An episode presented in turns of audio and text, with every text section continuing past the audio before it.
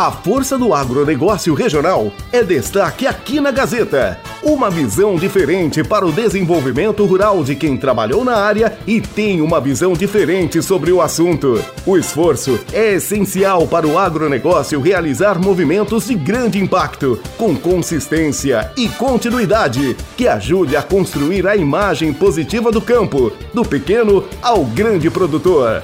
A Força do Agro, com Luiz Marçal Arrial, aqui na Gazeta. Bom dia. Em nosso último programa, nós comentamos a questão do leite, mais especificamente no que diz respeito aos preços. E, de um lado, os produtores reclamando que os valores recebidos estão abaixo de suas necessidades, e de outro lado, os consumidores também reclamando dos valores elevados encontrados nas gôndolas dos supermercados. Pelo lado dos consumidores, existe a opção de não adquirir o produto e ponto final. O assunto fica mais complicado pelo lado dos produtores, que a manutenção de um plantel leiteiro, insumos, equipamentos, etc., exige investimentos pesados. E não se pode parar simplesmente de um momento para outro e encerrar as atividades. Isso requer um planejamento no mínimo e mediano prazo. Chegada a hora da ordenha, até a vacada reclama se houver atraso. Há que tirar o leite.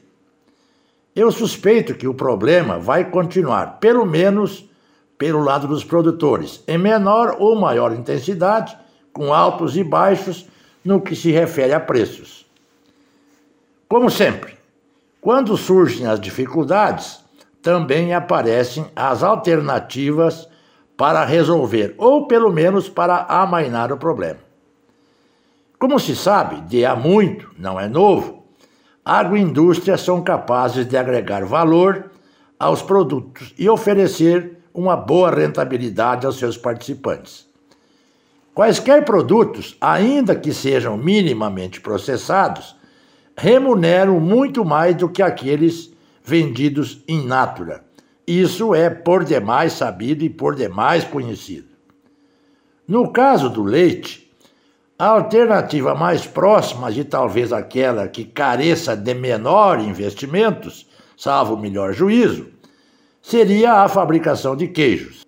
Sim, eu sei que alguns produtores produzem alguns queijos e não é falar mal, mas é uma constatação, pois basicamente são queijos do tipo prato, todos muito parecidos, alguns bons e outros nem tanto, mas nada que tenha escala de produção. A matéria-prima é a mesma, o leite.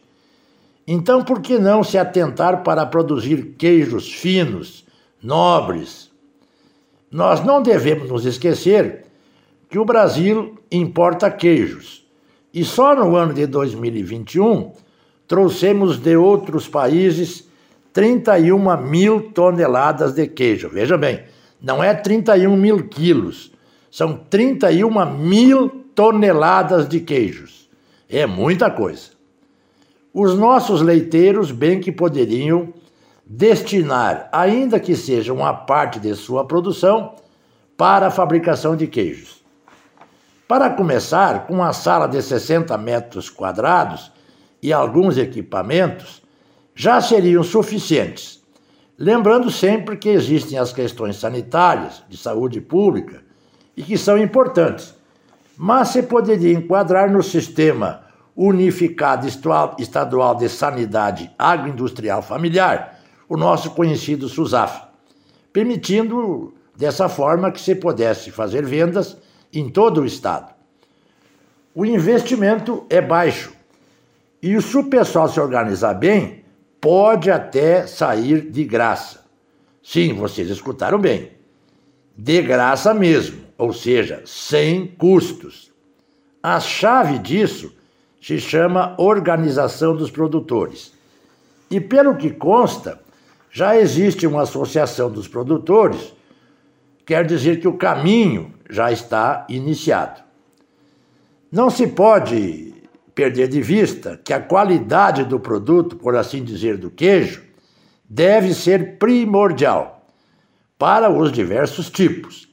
A qualidade leva ao sucesso. Até pode demorar, mas sempre vai haver resultado. Aquela receitinha do queijo da vovó até pode dar certo, mas para produtos especiais, nobres, diferenciados, vamos trazer algum especialista de fora para que nos treine e nos ensine como fazer. Aprender não é difícil, basta querer.